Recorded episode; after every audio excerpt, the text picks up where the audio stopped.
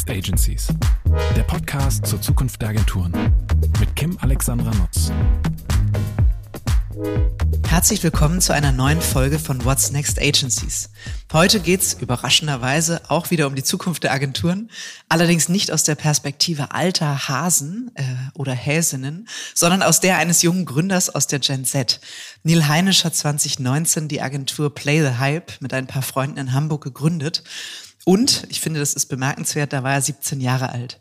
Im Kern geht es darum, Agenturen und Unternehmen mit datengetriebenem Know-how zu helfen, die Gen Z besser zu verstehen. Sie aber nicht nur besser zu verstehen, sondern sie eben auch über die Plattform, wo sie sich so aufhalten, zu erreichen. Heute ist das rund 20-köpfige Play the Hype-Team eine der gefragtesten TikTok-Agenturen mit einem siebenstelligen Umsatz und einem Durchschnittsalter der Mitarbeitenden von 18 Jahren. Das muss man auch erst mal schaffen. Neil, herzlich willkommen. Ich freue mich riesig, ähm, äh, dass wir uns heute treffen und äh, ja, mal so ganz neue Gedanken zur Zukunft der Agenturen aufs Tablett kommen. Herzlich willkommen. Ja, vielen Dank für die Einladung, freut mich sehr. Wir haben uns ja kennengelernt bei ähm, äh, dem The Best Agency Abend. Da ging es ja um äh, das Küren der Gewinner in unterschiedlichsten Rubriken. Und wir waren Tischnachbarn, wir saßen nebeneinander und ähm, eure Rubrik war die, ähm, was war das? War das Newcomer oder war das ja, Future Newcomer. Ready? Newcomer. Ja, also ihr habt ähm, den Newcomer Award ähm, eingesagt und da habe ich gedacht, Mensch, das ist irgendwie toll, wenn sich junge Menschen trauen, in diese Branche zu gehen, in der es schon 30.000 Agenturen gibt, wo man immer sagt, sind wir überhaupt noch reizvoll für junge, kreative Menschen? Da habe ich gedacht, das muss ich einfach mal aus erster Hand hören. Ähm, von daher genau, du bist der erste Vertreter der Gen Z in diesem Podcast. Herzlichen Glückwunsch. und ähm, ich freue mich total drauf. Und magst du vielleicht, weil das interessiert ja immer total, gerade wenn das so junge Gründungsgeschichten sind, ähm, würde ich gerne einmal so ein bisschen beleuchten, wie kam es zur Gründung von Play the Hype? Weil ähm, als ich so ein bisschen über dich recherchiert habe, ist es irgendwie klar, dass du mal irgendwas mit Medien machen würdest, weil ähm, das ist dir, will jetzt nicht sagen, in die Wiege gelegt, aber du bist zumindest äh, von deinem Elternhaus ja sehr stark geprägt worden. Dein Vater ist Geschäftsführer von Rocket Beans Entertainment, einem beliebten Streaming-Kanal auf YouTube und Twitch. Und deine Mutter kommt auch aus der Werbebranche, war mal bei Jung von Matt und Kolle Rebbe und Boom und so weiter. Also von daher, entweder hätte es passieren können, sie sagen, Neil, mach bitte was Vernünftiges, ja. Also geh bitte irgendwo anders hin, nur nicht in die Werbebranche. Oder sie haben gesagt, das ist das Einzige, was äh, sinnerfülltes Arbeiten gewährleistet. Erzähl mal, wie ist das passiert? Wie bist du da reingerutscht? Ja, äh, das kommt auch definitiv vom Hintergrund, ähm, aber ein bisschen anders, als man sich das denkt. Also ich habe meinem Dad immer die YouTube-Trends erklärt. Warum ist jetzt ein Capital Bra auf einmal auf Platz eins mit einem Song, den man vorher noch nie irgendwo angeteasert gehört hat oder ähnliches? Oder äh, warum ist dieses Meme jetzt auf Platz eins? Und ähm, dann hat er letztendlich damit, dass sein Sohn das macht, äh, vor allem seiner besten Freunde so ein bisschen angegeben, Matthias Maurer von Lorette, und meinte so, ja, also mein Sohn erklärt mir immer die aktuellsten Hypes und Trends. Und an dem Geburtstag von meinem Dad habe ich dann mit äh, Matthias darüber gesprochen, wie das denn sein kann, dass ihr ja auch irgendwie das äh, die ganzen Tag mit den Medien zu tun habt, aber dann da irgendwie manchen Begriffen, vor allem wenn es dann geht, junge Zielgruppen zu verstehen, so ein gewisses Leck ähm, da ist. Und dann war einfach so, ja, wir werden auch irgendwie älter, Neil. Ne?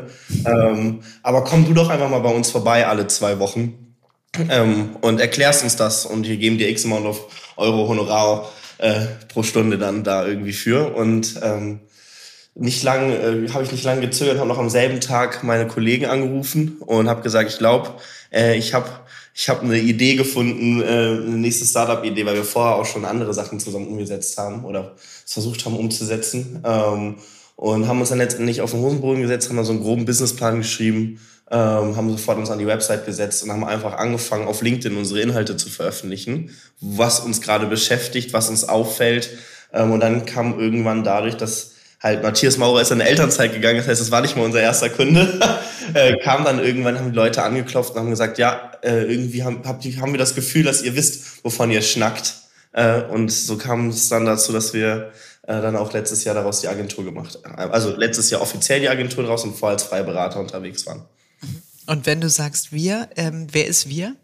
Also wir sind ähm, damals 2019 noch äh, Maxi, ähm, Jakob, Bela, Joshua und ich.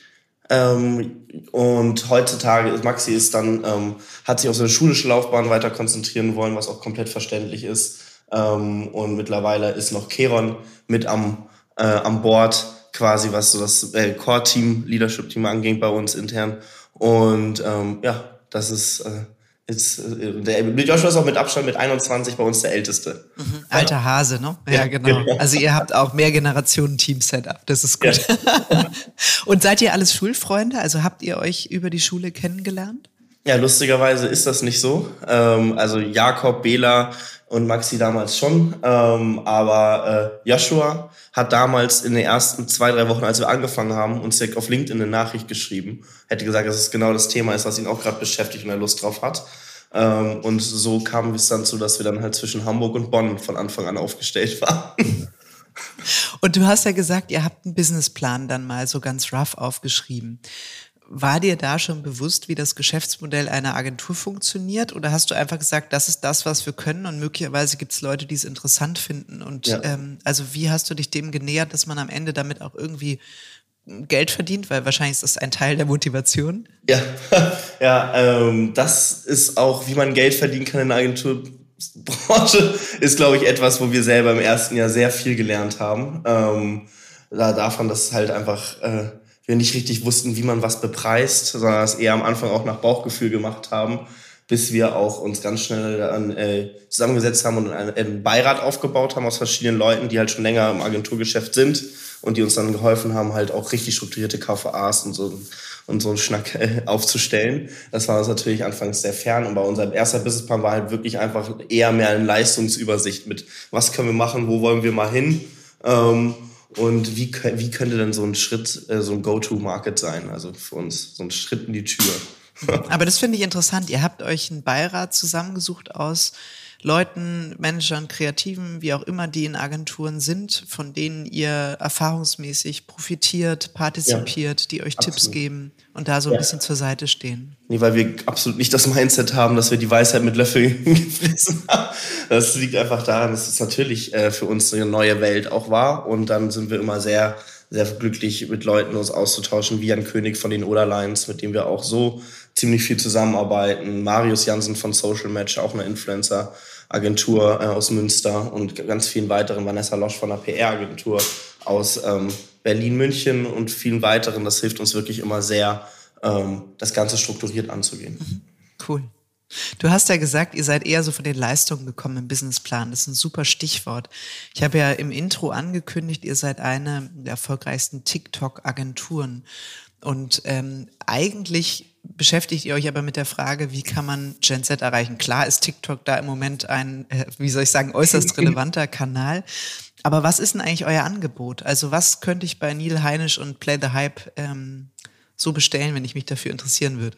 Ja, wir haben uns äh, ganz schnell auch in so drei quasi klare Säulen definiert. Das, die erste Säule ist immer voran unsere Insight-Säule, wo wir die Daten ähm, über Fokusgruppen auf WhatsApp von über 180.000 Jugendlichen sammeln, äh, was uns einfach hilft, mit einem deutlich breiteren äh, mit einer deutlich breiteren Sichtweise die Themen anzugehen, aber auch vor allen Dingen outside our eigenen äh, unsere eigenen Bubbles zu schauen, weil das ist uns sehr schnell auch aufgefallen, wie schnell man dann auch einfach in so Arbeitsprozesse reinkommt und man denkt so, ja, das würde mir jetzt gefallen, aber wenn es nur einer Person gefällt, heißt das ja nicht, dass man äh, die breite Masse der Gen Z damit erreichen kann. Deswegen haben wir angefangen, digitale Fokusgruppen aufzubauen ähm, und letztendlich können dadurch halt Umfragen, Reports, ähm, erstellen, aber auch unsere wichtigste Säule ist unser Trendradar, wo wir halt immer sehr früh die aktuellsten Internet-Hypes und Trends ähm, antizipieren können. Und Lass uns da mal kurz reingehen, weil du sagst, ja. das ist, also bevor du nochmal in zwei und drei als Säule gehst, ne?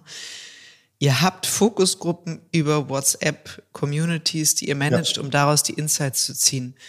Wie kriege ich 180.000 Menschen, die ich nicht kenne, in eine WhatsApp-Gruppe, die mir dann auch noch Insights freiwillig liefert, kostenlos? Ja, also es hat angefangen damit, dass wir es in kleinen Gruppen gemacht haben. Also wir haben gesagt, hey, bewerbt euch, wir wollen Communities schaffen, wo man sich austauschen kann, auf Augenhöhe mit Community Management und Co.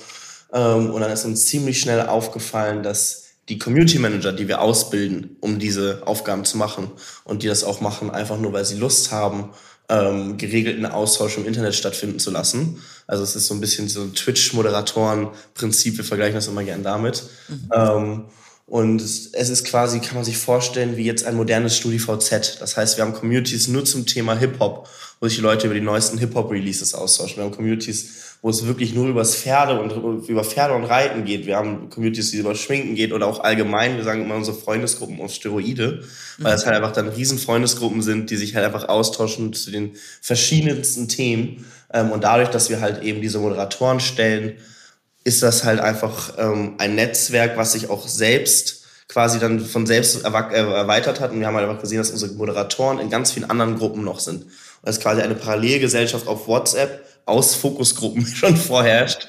Und wir letztendlich einfach nur damit reingehen ähm, und äh, Umfragelinks teilen und einfach nur bitten, dass man doch bitte daran teilnehmen soll.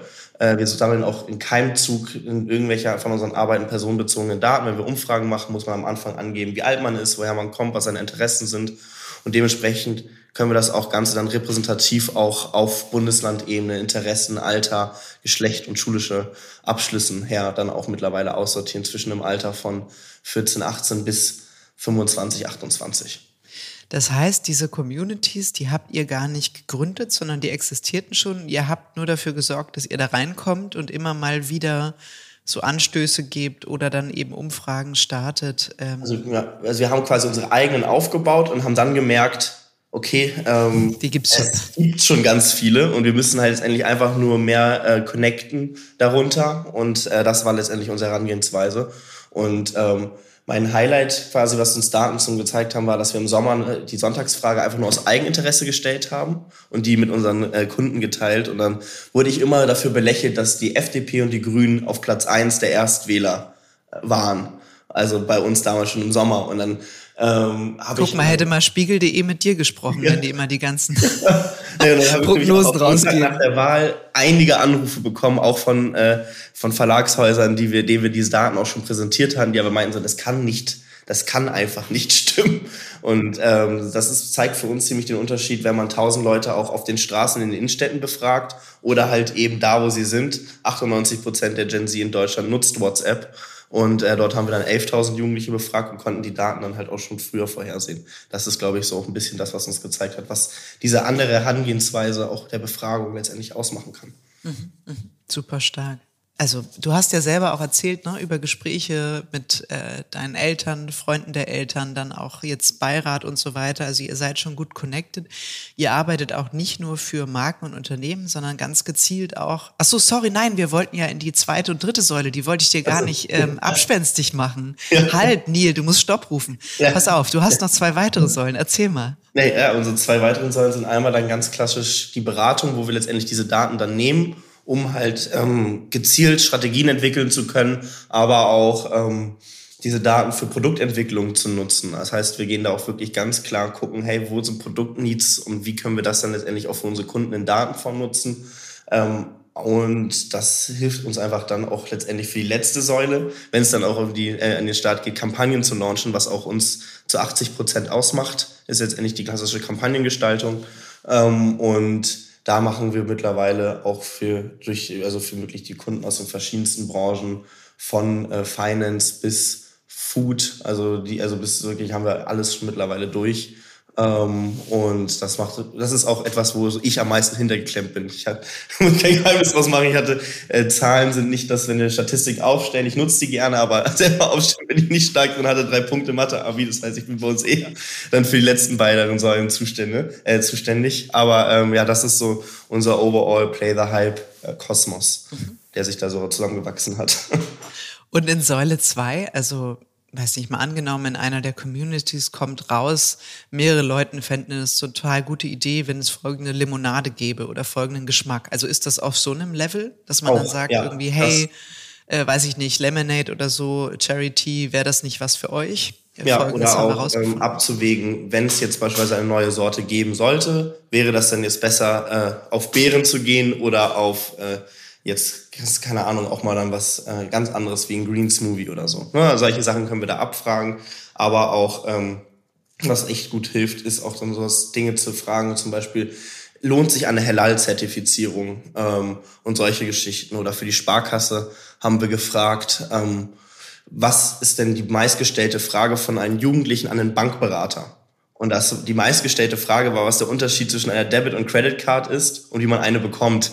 So was das grundlegendste Produkt der Bank sein sollte. Und ähm, dann kann man dementsprechend ja auch dann daraus ziehen, okay, ähm, vielleicht sollten wir eine Awareness-Kampagne für die bisherigen Produkte machen oder halt auch ähm, ein ganz eigenes Produkt für die Zielgruppe ausgestalten, was halt einfach viel, äh, viel nah, nahbarer ist, aber auch äh, so ein bisschen so den Shift von vielleicht Bankberatern hin zu Content Creatern, so dass sie halt einfach auf den Plattformen aktiv kommunizieren, wo sie sind, weil mittlerweile kein Jugendlicher mehr in die Bank geht, um halt Fragen zu stellen, ähm, dass man halt einfach dann auch Content schafft auf, äh, auf den Plattformen, wo die Zielgruppe sich rumtreibt. Mhm.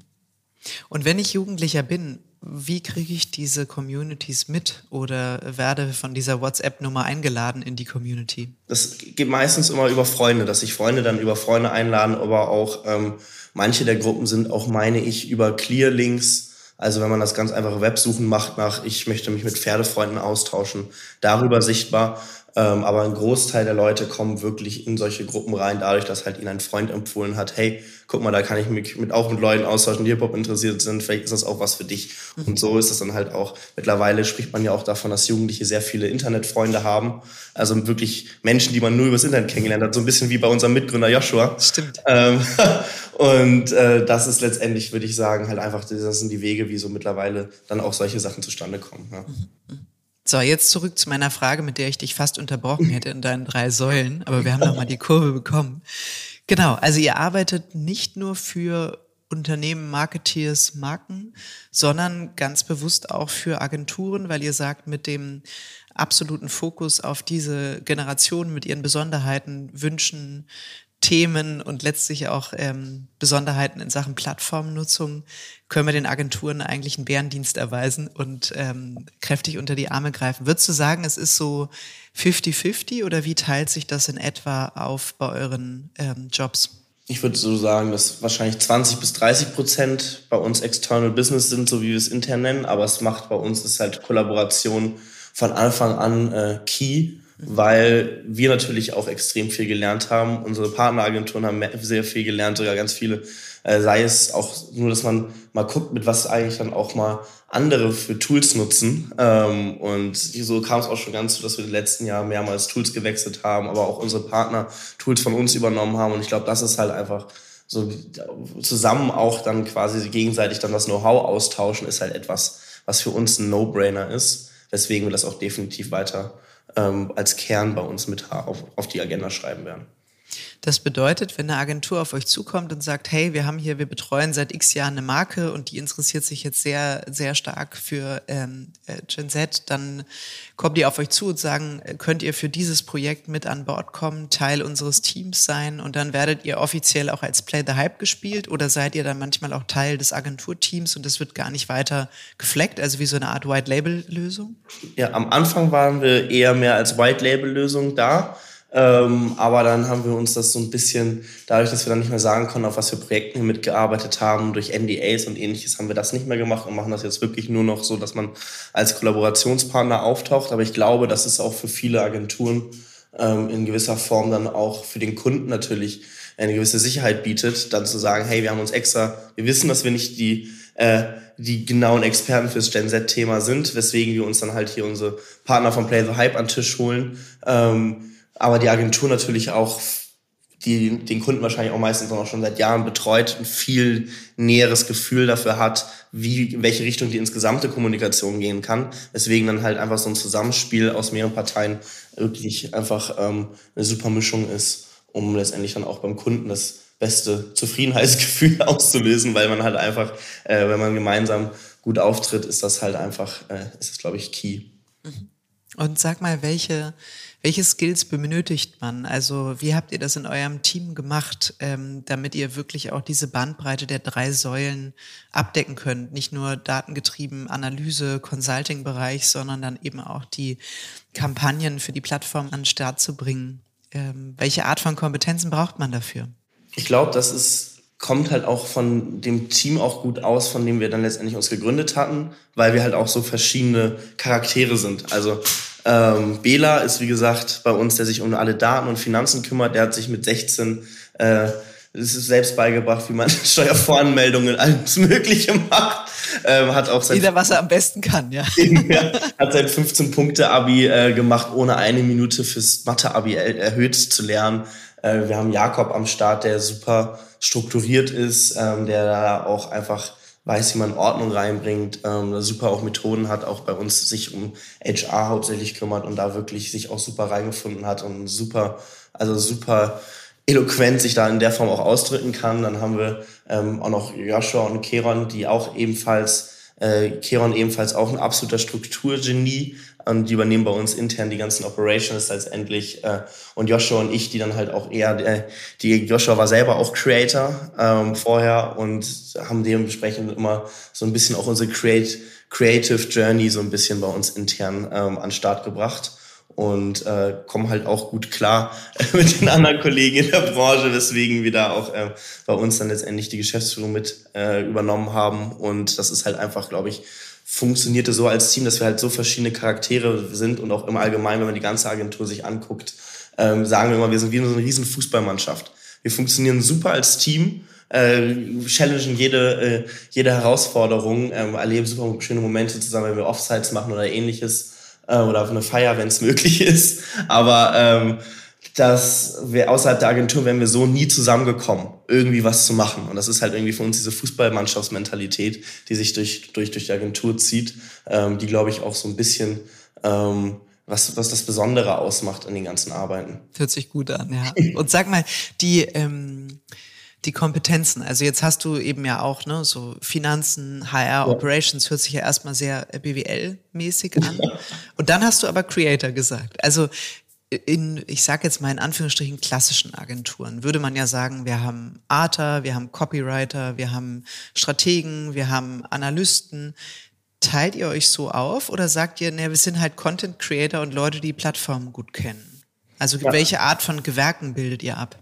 Ja, das ist bei uns, ähm, alle sind Strategists und Consultants. Mhm. Ähm, einfach nur aus dem äh, Grund, dass wir halt auch einfach nicht ähm, manche Leute, die halt bei uns sind, keine klassische Rolle zuteilen können und sie eher mehr Allrounder sind und äh, alles Mögliche von Texter dann auch mal bis hin zu Influencer, Experience, äh, Influencer Relations Manager bis hin zu ähm, dann auch Projektmanagement übernehmen, weswegen das alles bei uns so letztendlich Allrounder-Positionen sind und wir aber auch halt ziemlich stark davon kommen, dass halt bei uns selber intern viele Creator arbeiten, die auch vorher äh, im Influencer-Geschäft waren als klassische Influencer-Creator ähm, und dann gesagt haben, nee, ich würde auch gerne mal die andere Seite der Branche irgendwie für mich gewinnen, weswegen wir dann auch ähm, intern diverse Workshops letztendlich entwickelt haben, um Creatoren nicht nur die Kreative und Creator sich zu zeigen mit dem Content, mit dem sie eh ihre Leute erreichen, sondern halt auch so ein bisschen wie versteht man den Kunden, wie kriegt man dann auch so eine Brand Value mit etabliert und was sind halt einfach auch,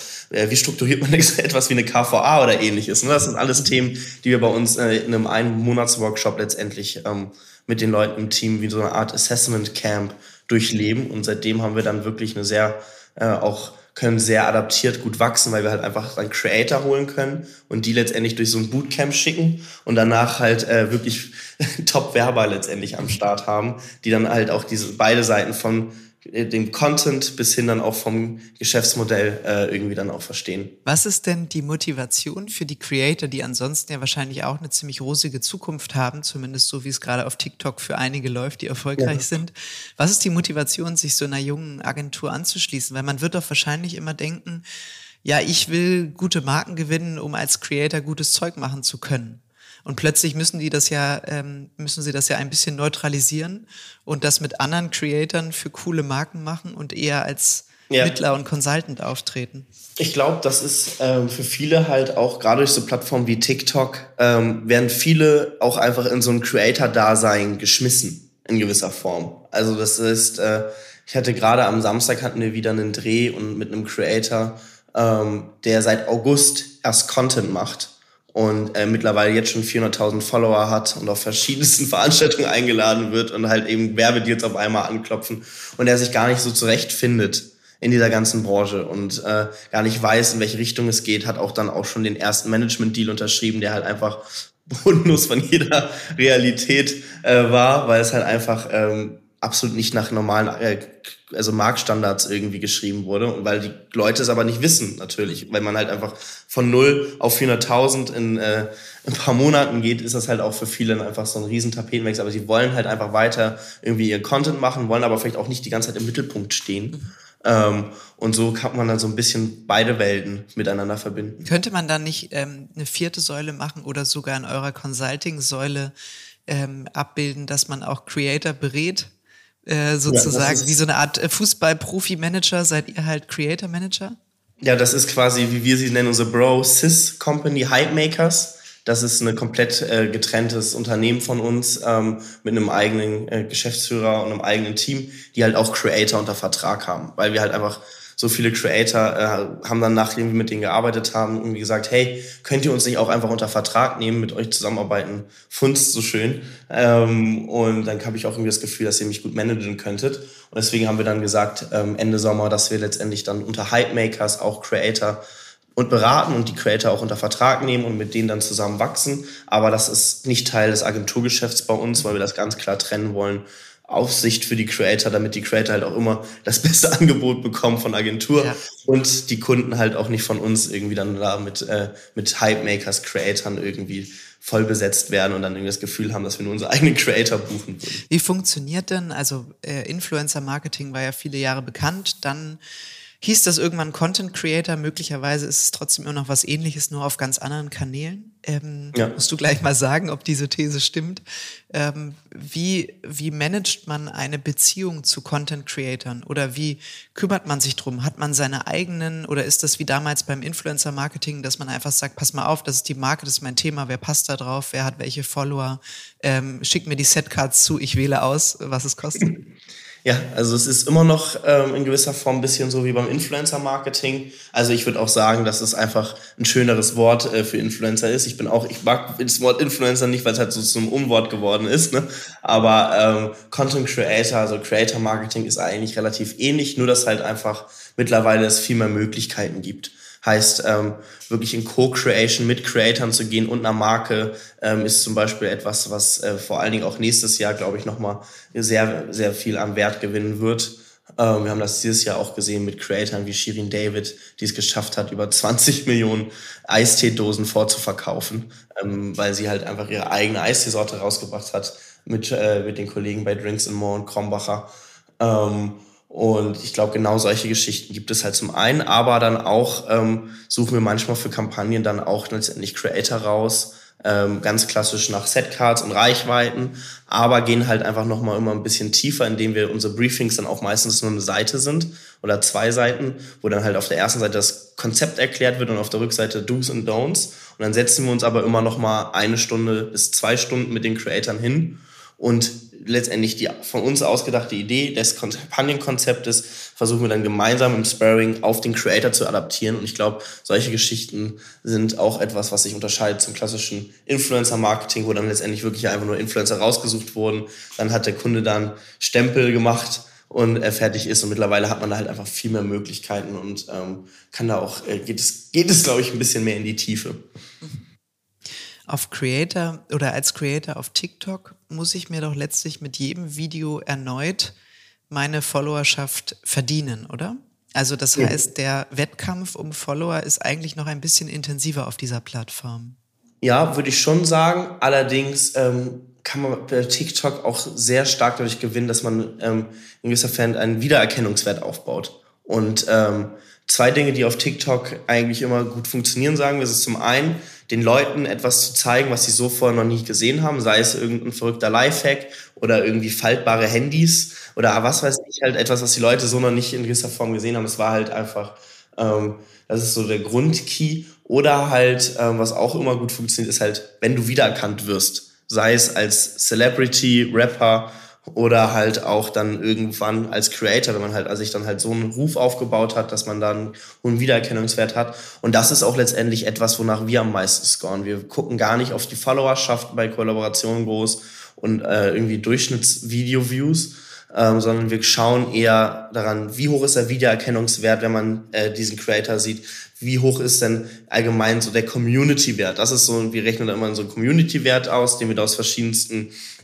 Positionen bei uns auch intern entwickelt haben. Und das ist letztendlich immer so unser Main-Kriterium, ähm, neben dem Content letztendlich dann, wie stark und wie engagiert ist diese Community, die der Creator um sich herum hat.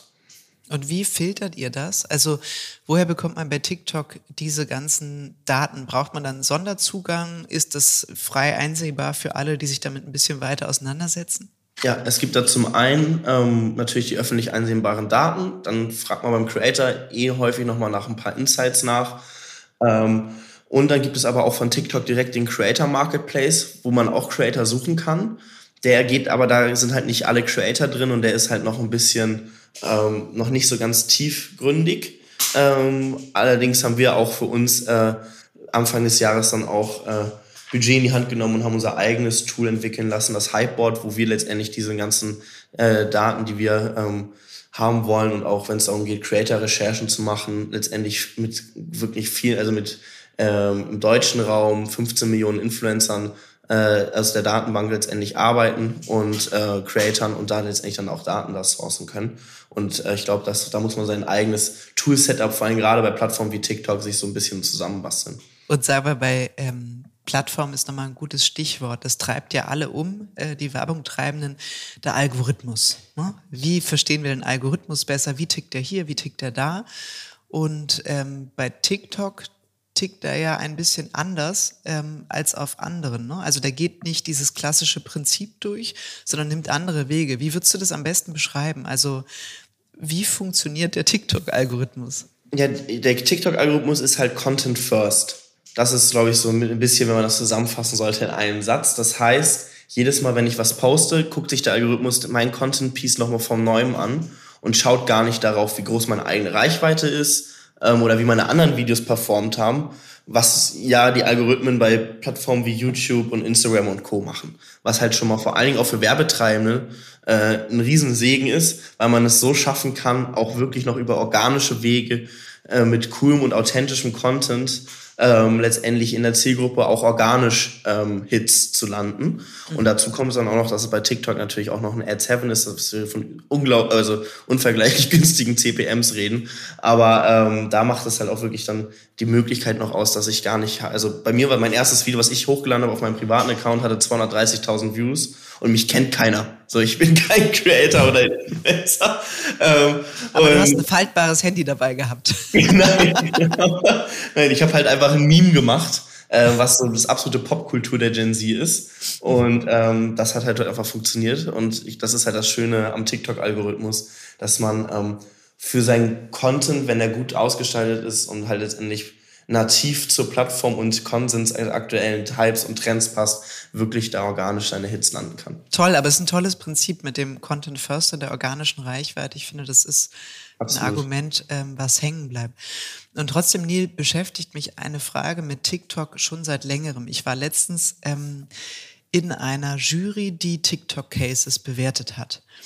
Und ich hatte mich total darauf gefreut. Ich war sehr gespannt. Ich saß dann da also abends äh, und habe das so durchgeklickt und war ein bisschen ernüchtert. Also ich fand ehrlich gesagt die kreative Flughöhe der einzelnen Kampagnen sehr, sehr ausbaufähig. Also es war eher so, dass ich mir wirklich mit viel Goodwill überlegt habe, welchen ich ein bisschen überdurchschnittlich bewerten könnte. Jetzt kann man sagen, ja, das ist äh, die Arroganz der Kreativagenturen. Ja, bei TikTok funktioniert es halt ein bisschen anders. Also ist das so, dass es, dass man irgendwie damit leben muss? Ist es nur ein falscher Ausschnitt gewesen und ich habe die falschen Cases gesehen? Oder ist es genau das Prinzip, dass es eben nicht so kreativ perfekt ist, sondern schon auch diesen, diesen crafted Ansatz dahinter hat, der bei den Zielgruppen ja. dann auch punktet? Ich glaube, es ist auch so eine Mischung äh, aus allem. Es liegt ein bisschen natürlich daran, dass äh, ähm, TikTok natürlich als eine Plattform inmitten der Gesellschaft mittlerweile ist. Wir, sprechen hier von 16 Millionen aktiven, also monatlich aktiven Nutzern, ähm, was auch ja schon dann mittlerweile wirklich auch mehr in die Mitte der Gesellschaft reingeht, aber es auch vom Content her natürlich eine Plattform ist, die leichteren Content hat als jetzt beispielsweise ein äh, 10 bis 20 Minuten YouTube-Video, weswegen halt auch es häufig so wirkt, ähm, kann natürlich sein, dass es dann auch durch Debranding ist und alles mögliche, dass es halt einfach leichterer Content ist.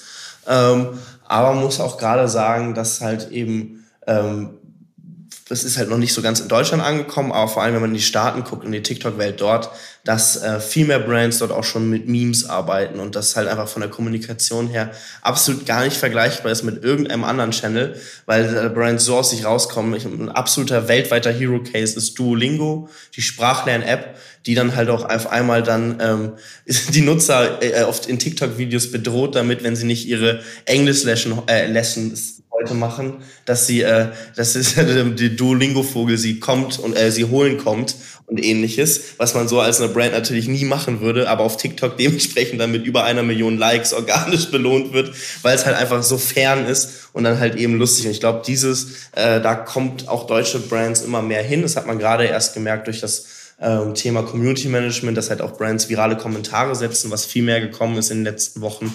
Ähm, und ich glaube, dass, da, dass wir da auch nochmal einen deutlichen Shift nächstes Jahr erleben werden, dass wir noch mehr kreative Kampagnen dort sehen. Und merkst du, dass es, weil du hast eben davon, ne, so die Marken kommen mal aus sich raus und machen Sachen, die sie sonst auf anderen Kanälen für andere Zielgruppen vielleicht so nicht gemacht hätten. Und trotzdem sind es ja meistens dieselben Entscheider auf Kundenseite, die dann sagen, okay, jetzt mache ich mal was ganz Verrücktes.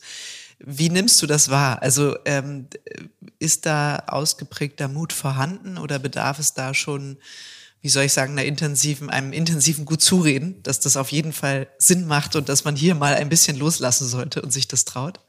Also gerade bevor, wenn man äh, Kunden hat, die nicht vorher irgendwie auf sich schon den einen oder anderen TikTok-Workshop irgendwie genommen haben, ist es immer sehr fern, dann auch seine Ideen zu erklären. Ähm, deswegen empfehlen wir immer, bevor wir zusammenarbeiten, eigentlich so ein mindestens Halbtages-Workshop zum Thema TikTok.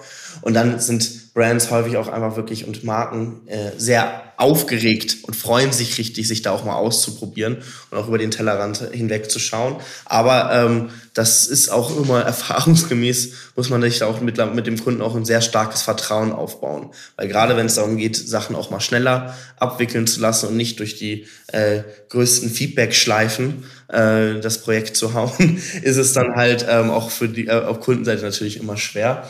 Aber ähm, da sind, sind wir mit den meisten Kunden wirklich gut hingekommen und äh, das funktioniert dann auch und ist dann auch immer in einem riesen Excitement, dann auch mal andere Sachen auszuprobieren und gerade dann auch zu sehen, ähm, wie die Community anhaut. Also wir haben das auch gerade sehr stark äh, bei manchen Kunden aus dem FMGC-Bereich gesehen, die dann jetzt ihre Produktlinie auch schon fürs nächste Jahr angepasst haben, weil man halt einfach so ein direktes Kundenfeedback bekommt und sich beispielsweise da auch alle haben sich dann eine äh, eine Halal-Sorte gewünscht und jetzt kommt die dann im nächsten Jahr mit einer großen Launch-Kampagne, weil halt einfach der Bass auf TikTok so laut war, dass äh, von der Zielgruppe letztendlich, äh, weil man die, Konsumenten dort auch viel leichter und wieder direkter über die Socials halt klassisch hört.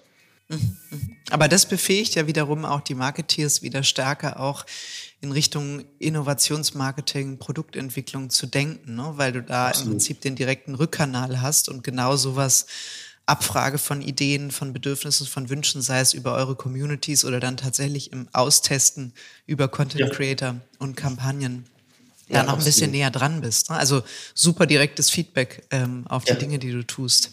Absolut. Das ist, ähm, kann Fluch und Segen zugleich für eine Marke sein. gibt, es, gibt es Shitstorms auf TikTok? Absolut, ja. Also das kriegen wir immer wieder mit, ähm, dass es da vor allen Dingen starke Shitstorms gibt, auch aus dem Nichts.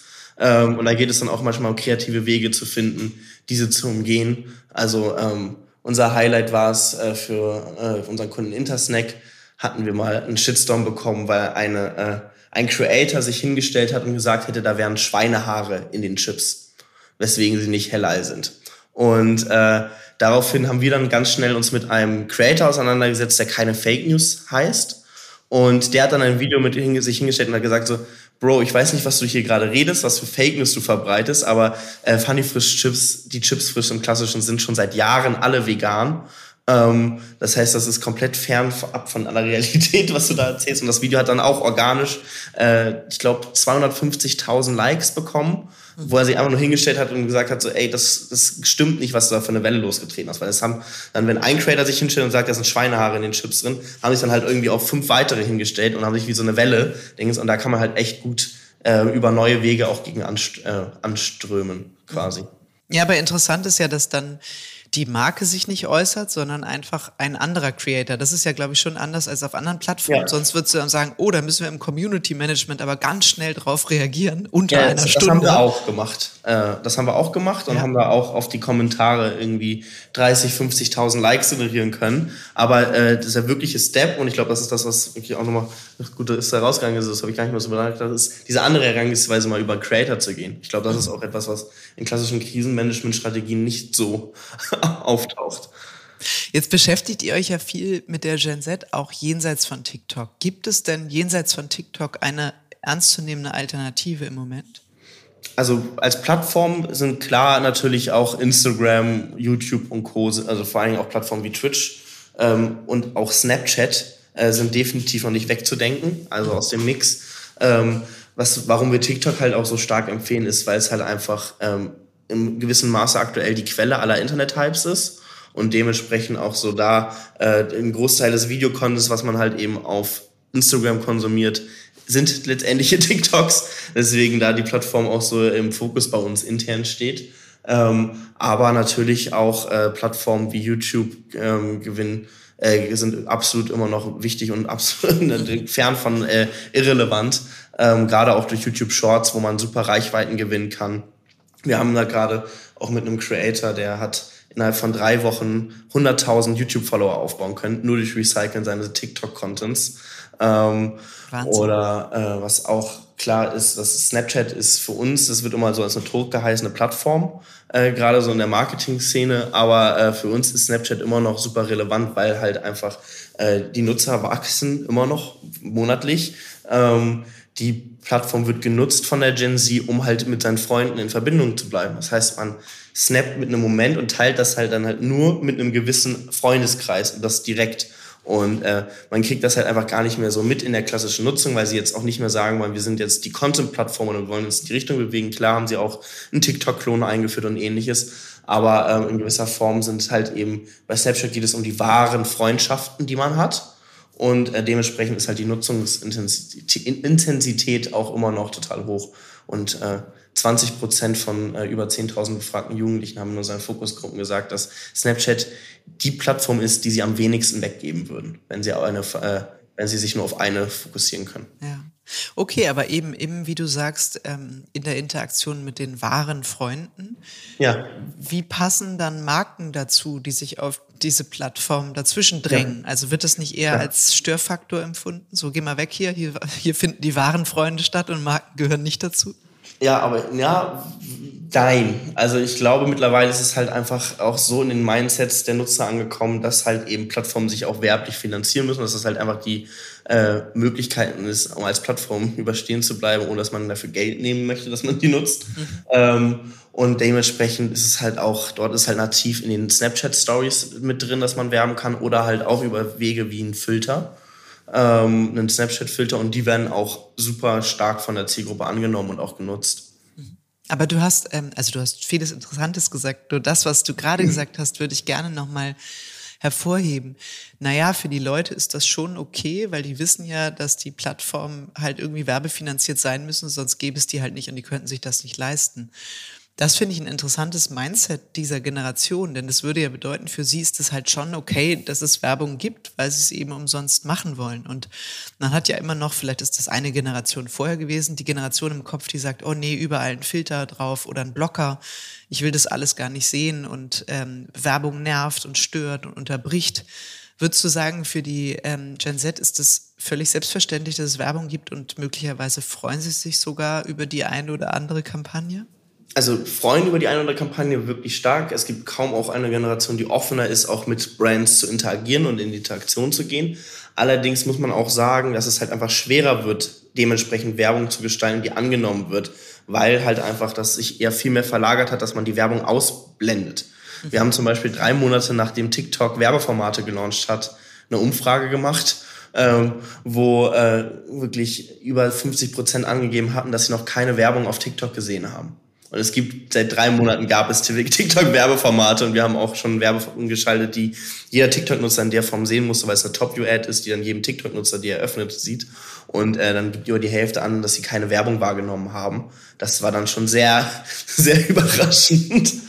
Ähm, weswegen ich einfach glaube, dass es dann halt einfach viel schwerer ist, natürlich dementsprechend dann auch in der Kommunikation ähm, in die Zielgruppe reinzukommen und dann halt einfach, ähm, es sich halt einfach viel mehr, sondern auch einfach Adblocker im Kopf mhm. ein, irgendwie etabliert hat. Naja, es ist natürlich auch über dieses Creator-Prinzip sehr personalisiert und ja. im Zweifel macht die Werbung mindestens so viel Werbung für den Creator wie für sich selbst. Ne? Ja, also das ist natürlich, ähm, er steht im Fokus und man oder im Vordergrund und man erinnert sich an den Creator und die coolen Sachen, die er gemacht hat, ähm, aber möglicherweise eben gar nicht an die, ja, da war irgendeine Marke, aber welche weiß ich eigentlich gar nicht so genau, aber ich fand das super lustig, wie der das Handy gefaltet hat. Ja, eben. Also das, ja, das ist, ist möglicherweise eine Gefahr dabei. Ne? Nee, das oder? ist eine absolute Challenge auch, ähm, würde ich sagen, die, die man sich als Werbetreibender, ähm, vor allen Dingen im Creator-Marketing, Influencer-Marketing stellt. Ähm, aber dass da auch mittlerweile echt viele verschiedene coole Funktionen gibt, wie man das letztendlich umgehen kann.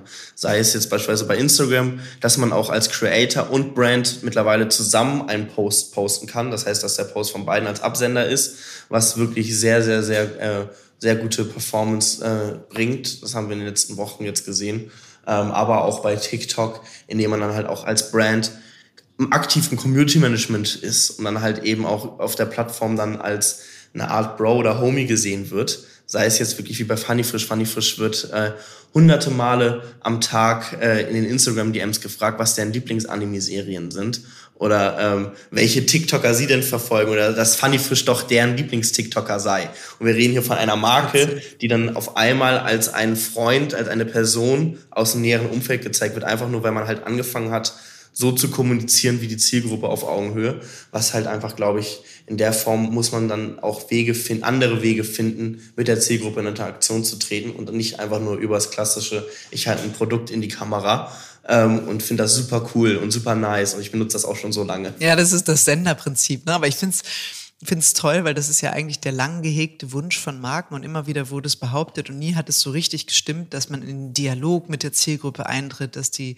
Zielgruppe einen als Freund wahrnimmt, mit dem man gerne spricht und jeder hat immer gesagt, niemand möchte mit seiner Zahnpasta sprechen. ähm, und tatsächlich durch so Plattformen wie TikTok oder die Content Creator oder dieses Gesicht, die Tonalität, die Augenhöhe, wie du sie gerade beschreibst, schon dazu geführt hat, dass man irgendwie das Gefühl hat, die Marke wäre ein Freund oder man würde sie ein bisschen kennen, vielleicht sogar. Ja, absolut. Ja, Wahnsinn. Sag mal, nochmal so ein bisschen mit ähm, Blick auf Play the Hype. Du hast gesagt, ne, oder ähm, ich habe es im Intro ja auch gesagt, euer Durchschnittsalter ist 18, euer ältester Mitarbeiter ist 21. ähm, Jetzt sagt man ja immer, und das ist auch die Challenge vieler ähm, Agenturen, die schon länger am Markt sind, Mensch, wie schaffen wir es eigentlich, junge Talente ähm, für die Branche zu begeistern, Employer Branding mäßig auch ähm, sozusagen zur Einstellung bei uns zu bringen, bei uns zu halten. Ähm, und äh, die, die Gen Z ist ja eine, würde ich sagen, Generation, wo man immer sagt, die ist natürlich ähm, durch und durch digital, immer online. Sie ist auf der Suche nach Sinn. Sie fordert, sie ist umweltbewusst, sie ist ähm, diversity-orientiert. Also viele, viele Dinge, viele Ansprüche, die für die Agenturwelt gar nicht immer so einfach sind. Zieht es so junge Leute überhaupt noch in Agenturen? Ja, definitiv würde ich sagen, weil halt ähm, ich glaube, es man muss vielleicht auch ein bisschen natürlich am Image noch arbeiten, der insgesamten Agenturbranche, die dann auch schon natürlich ein bisschen eingestaubt, äh, schon ein bisschen eingestaubten Touch hat für viele, wenn es gerade darum geht, so ganz klassisch großen Agenturenkonstrukten dann irgendwie näher zu bringen. Aber ähm, ich glaube, für viele junge Leute ist halt die Agenturbranche auch immer noch interessant, weil man hier halt einfach, ähm, finde ich, eine Abwechslung hat, wie in sonst kaum einer anderen Branche. Für mich ist es beispielsweise jede Kampagne, in der wir sind, deswegen macht es mir auch so Spaß, ist wie so ein eigenes Startup auch. Das heißt, wir haben eine Konzeption, dann gehen wir in die Umsetzung und launchen und gucken letztendlich uns an, wie kam es an. Ich glaube, diese Abwechslung zu haben, ist halt für viele, gerade junge Leute, die dann sich dann auch ausprobieren wollen, dann auch auf Social Media, ähm, auch in gewisser Form ihr Hobby oder ihre, wir sagen mal, ihre, ihr Hobby oder ihre Sucht zum Businessmodell zu machen. Also ein bisschen, was wir gemacht haben letztendlich, ist halt in der, für die Agentur, also als für junge Leute in der Agenturszene halt ein ähm, gefundenes Fressen, weil man hier halt einfach sich ausprobieren kann äh, auf verschiedensten Marken, verschiedensten Projekten und in verschiedensten Bereichen, ähm, halt einfach für viele junge Leute total interessant ist und ich glaube auch ähm, immer noch dann auch dementsprechend sein wird. Also wir haben, wenn es um neue Leute zu finden, äh, ist es für uns wirklich weniger problematisch gewesen, weil halt einfach die meisten Leute wirklich sehr viel Lust haben, sich da einfach auszuprobieren. Und ähm, da muss man halt einfach coole Konstrukte auch intern schaffen, dass man das halt auch erlauben kann, dass dann halt einfach etwas äh, auch mal schief geht und dann halt irgendwie noch gerettet werden kann. Ne? Und solche Geschichten muss man halt einfach gucken, wie das im Insgesamtkonstrukt gut mhm. funktioniert. Du hast ja gesagt, ähm, es ist noch so ein bisschen angestaubtes Image. Da müssen die Agenturen schon noch ein bisschen was machen, um interessanter zu werden für diese jungen Talente, die sich ausprobieren wollen, ja. die Lust haben auf dieses ähm, Startup-Gefühl und sich einbringen. Ähm, wie macht ihr das? Also wie schafft ihr das, dass ihr, weil ich sag mal, ähnliches Geschäftsmodell durch den Beirat, ja. auch so im Sinne von, okay, wie verdienen wir Geld? Das wird wahrscheinlich einigermaßen ähnlich sein. Ihr habt Tagessätze oder seid auch dann erfolgsbasiert honoriert. Ähm, was ist, also, äh, wie würdest du eure Kultur, euer Organisationssetup, all das beschreiben, was es besonders macht oder sich auch von bestehenden Agenturen, die du dann ja kennst, ähm, abhebt? Ja. Ich würde sagen, bei uns gibt es ähm, keine Hierarchie. Also bei uns ist jeder Tagessatz bei jedem Kollegen im Team auch gleich. Ähm, es ist alles einheitlich, dass wir halt wirklich als ein Team auftreten. Ähm, wir haben sehr, sehr, äh, sehr flexibles Arbeiten, würde ich dann auch noch dazu sagen. Das heißt, dass man auf den, zwar auf seinen festen Projekten sitzt, aber halt auch jederzeit sagen könnte, hey, ich hätte Lust auf dieses Thema oder auf dieses Thema und halt da auch dann letztendlich durchmixt ähm, und da es dementsprechend auch sehr viele verschiedene Perspektiven wahrnimmt und halt einfach, würde ich sagen, ist es, äh, liegt es auch sehr viel am Grundteam. Wenn wir bei auch Einstellungsgesprächen machen bei uns, äh, ist es schön und gut, was man im Zeugnis hatte oder ähnliches, aber es geht halt hauptsächlich darum, wie wir es nennen, unseren Vibe-Check auch zu machen. Das heißt, passt der Content, den man beispielsweise auch schon vorher irgendwie mal geschaffen hat, passt der zu unserem Content, äh, zum allgemeinen Mind, also zum allgemeinen Bubble, ist es auch vielleicht dann auch in gewisser Form eine Diversität, die wir mit reinbringen können. Ähm, und eher vielmehr auch solche Fragen dann, auf was für Festivals warst du, als es noch möglich war vor Corona oder ähnlichem. Einfach nur um zu gucken, hey, passt es ins Allgemeingeschehen, in unseren Kosmos rein? Und dann wird man da schon auch in gewisser Form seine Perspektiven finden. Also Menschen, die bei uns angefangen haben, eigentlich um äh, nur die Channel Management zu betreiben, sind mittlerweile ähm, rein, also sind mittlerweile hauptsächlich für Konzeption zuständig oder ähnliches und kümmern sich dann darum und äh, wechseln halt auch jegliche Perspektiven. Wir sehen uns auch so ein bisschen als so ein SeaWorld in der ganzen Agenturszene, weil man halt sich auch in jeder Form da in gewisser Form bei uns in, ausprobieren kann. Und ich glaube, das ist etwas, was halt auch vor allen Dingen für viele junge Leute dann auch bei uns der Reiz ist. Ja klar, weil man, man manchmal weiß man ja gar nicht, was man, äh, worin die Stärken liegen oder was man ähm, mal machen wird, machen will und will sich nicht sofort auf das eine Gewerk festlegen. Insofern passt es ja auch, wie du es eingangs gesagt hast, dass ihr eben Allrounder seid ja. und jeder macht alles ein bisschen und irgendwann wird man feststellen, was einem schwerpunktmäßig am meisten dann auch liegt. Ne? Ja. Was ist dran an der 9-to-5-Mentalität? Ähm, bei uns würde ich sagen, wenn ich darauf gucke, dass wir erst ab, äh, wir haben erst ab Januar jetzt auch äh, eine Regelung, wann man Urlaub anmelden muss, würde ich sagen, ist das äh, fernab davon, äh, von richtig klassischen 9-to-5-Mentalität, aber ähm, eine gewisse Form von Struktur muss schon da sein. Also wir haben bei uns täglich unsere Dailies, äh, wo wir uns dann im ganzen Team austauschen, jeder kurz in ein, zwei Sätzen sagt, was er den Tag lang macht. Und äh, das ist auch bei uns relativ wichtig, um einen Ankerpunkt zu haben. Aber den haben wir halt auch nicht um neun, sondern halt um zehn, äh, weil bis dahin dann auch alle im Team wach sind. Äh, und letztendlich dann dort, also es ist ja auch relativ gleich, äh, solange man, wann die Arbeit stattfindet, solange man irgendwie sich seine groben gesetzten Deadlines irgendwie einhält. Ähm, und ich glaube, dass dementsprechend da Leute einzuschränken, einfach nur dann für vor allem immer so dieses klassische, was halt dann auf Seiten wie Agentur Boomer geschrieben wird, so wieder morgens um neun im Office zu sein, gar kein Bock oder ähnliches. Ich glaube, das ist halt einfach, ähm, um sowas schon von früh ab zu vermeiden, sollte man einfach gucken, dass man äh, es so frei wie möglich gestaltet.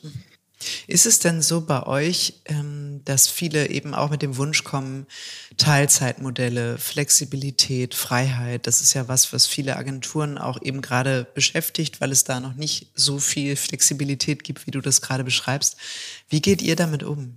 wir haben es gar nicht im Kopf gehabt, wie es anders sein könnte, sondern wir haben halt einfach wirklich direkt damit angefangen, dass man sagen kann, hey, äh, gib nur rechtzeitig Bescheid, wenn du Urlaub nehmen möchtest oder ähm, mach da gerne mal einen Tag länger frei oder du bist jetzt äh, bis jetzt deine Großeltern sind zu Besuch, dann klar kannst du irgendwie äh, dir dann den Nachmittag frei machen, machst das dann halt irgendwie morgen oder so äh, oder jemand anders im Team übernimmt. Ähm, ich glaube, dass das einfach von uns aus, wir wurden auch schon gefragt, wieso wir so viele diverse Kult äh, kulturelle Hintergründe bei uns in der Agentur haben und wir das irgendwie planmäßig machen. Ähm, aber es ist halt einfach so gekommen. Also äh, das war nicht irgendwie geplant. Ich glaube, das ist halt auch vielleicht eine gewisse Form von irgendwie, äh, wir haben es auch auf unserer Website stehen, jung und naiv, unsere junge Naivität, dass man halt das gar nicht anders irgendwie machen kann. Äh, weswegen wir es von Anfang an versuchen so zu dem, weil es uns natürlich auch alle, äh, wir merken, was uns glücklicher macht, dass man dann halt auch sagen könnte, hey, im Sommer, ich möchte mal jetzt eine Woche von aus Spanien arbeiten oder ähnliches. Und dann kann man das auch gern machen. Oder wir machen auch im Team. Ähm, jetzt nächstes Jahr nochmal ein großes Offsite. Wir haben gesagt, wenn wir, diese, wenn wir unsere Jahresziele erreichen, dann fahren wir mit dem ganzen Team äh, im Januar nach Bali. Und das ging nicht.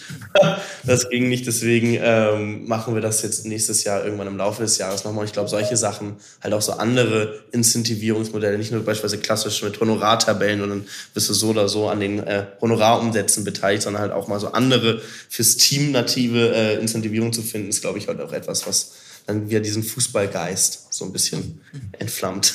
Okay. Toll. Ähm, Neil, vorletzte Frage. Ist ähm, Vision Play the Hype, Pläne fürs nächste Jahr, für die darauffolgenden? Was habt ihr noch vor? Ja, äh, ja, man kann es so ein bisschen anti, also bei Play the Hype ist ja so, wir haben jetzt auch schon unser Management gemacht äh, als ein alleinständiges Team und da wird nächstes Jahr halt noch eine dritte Sache dazukommen. Das heißt, wir werden uns auch mehr auf Creator Brands ähm, fokussieren werden da gucken, was man halt auch machen könnte, um ähm, Social, also Brands von Socials für Socials so ein bisschen äh, auszugestalten. Das sehen wir in unseren Daten total viele Produkte, wo eine Nachfrage nachherrscht und sind da auch mit einigen Partnern schon uns am Austauschen. Ähm, das ist definitiv etwas, was nächstes Jahr nochmal kommen wird. Ähm, und ansonsten geht es bei uns halt daran, auch äh, ein gewisses nachhaltiges Agenturkonstrukt natürlich weiter zu schaffen. Das ist die oberste Challenge, die wir machen und äh, sind wir auf einem guten Weg und ich glaube, da wird 2022 für uns auch ein sehr entscheidendes Jahr. Toll, dafür drücke ich euch ganz, ganz fest die Daumen. Es klingt auf jeden Fall nach einer guten, sehr leidenschaftlichen und versierten Truppe, die ihr da seid.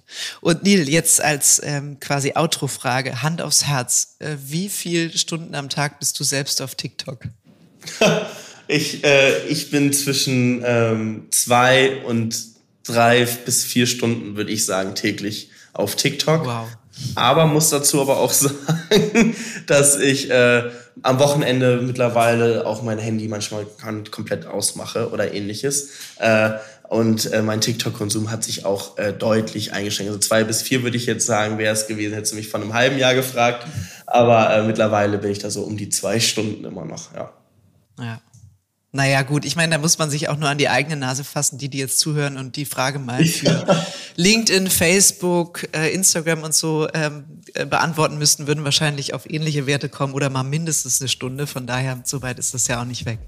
Neil, ja tausend Dank und ähm, alles, alles Gute für das Jahr ähm, und äh, gebt, gebt weiter Gas. Hat viel Spaß gemacht. Mir auch. Vielen Dank nochmal für die Einladung. Danke.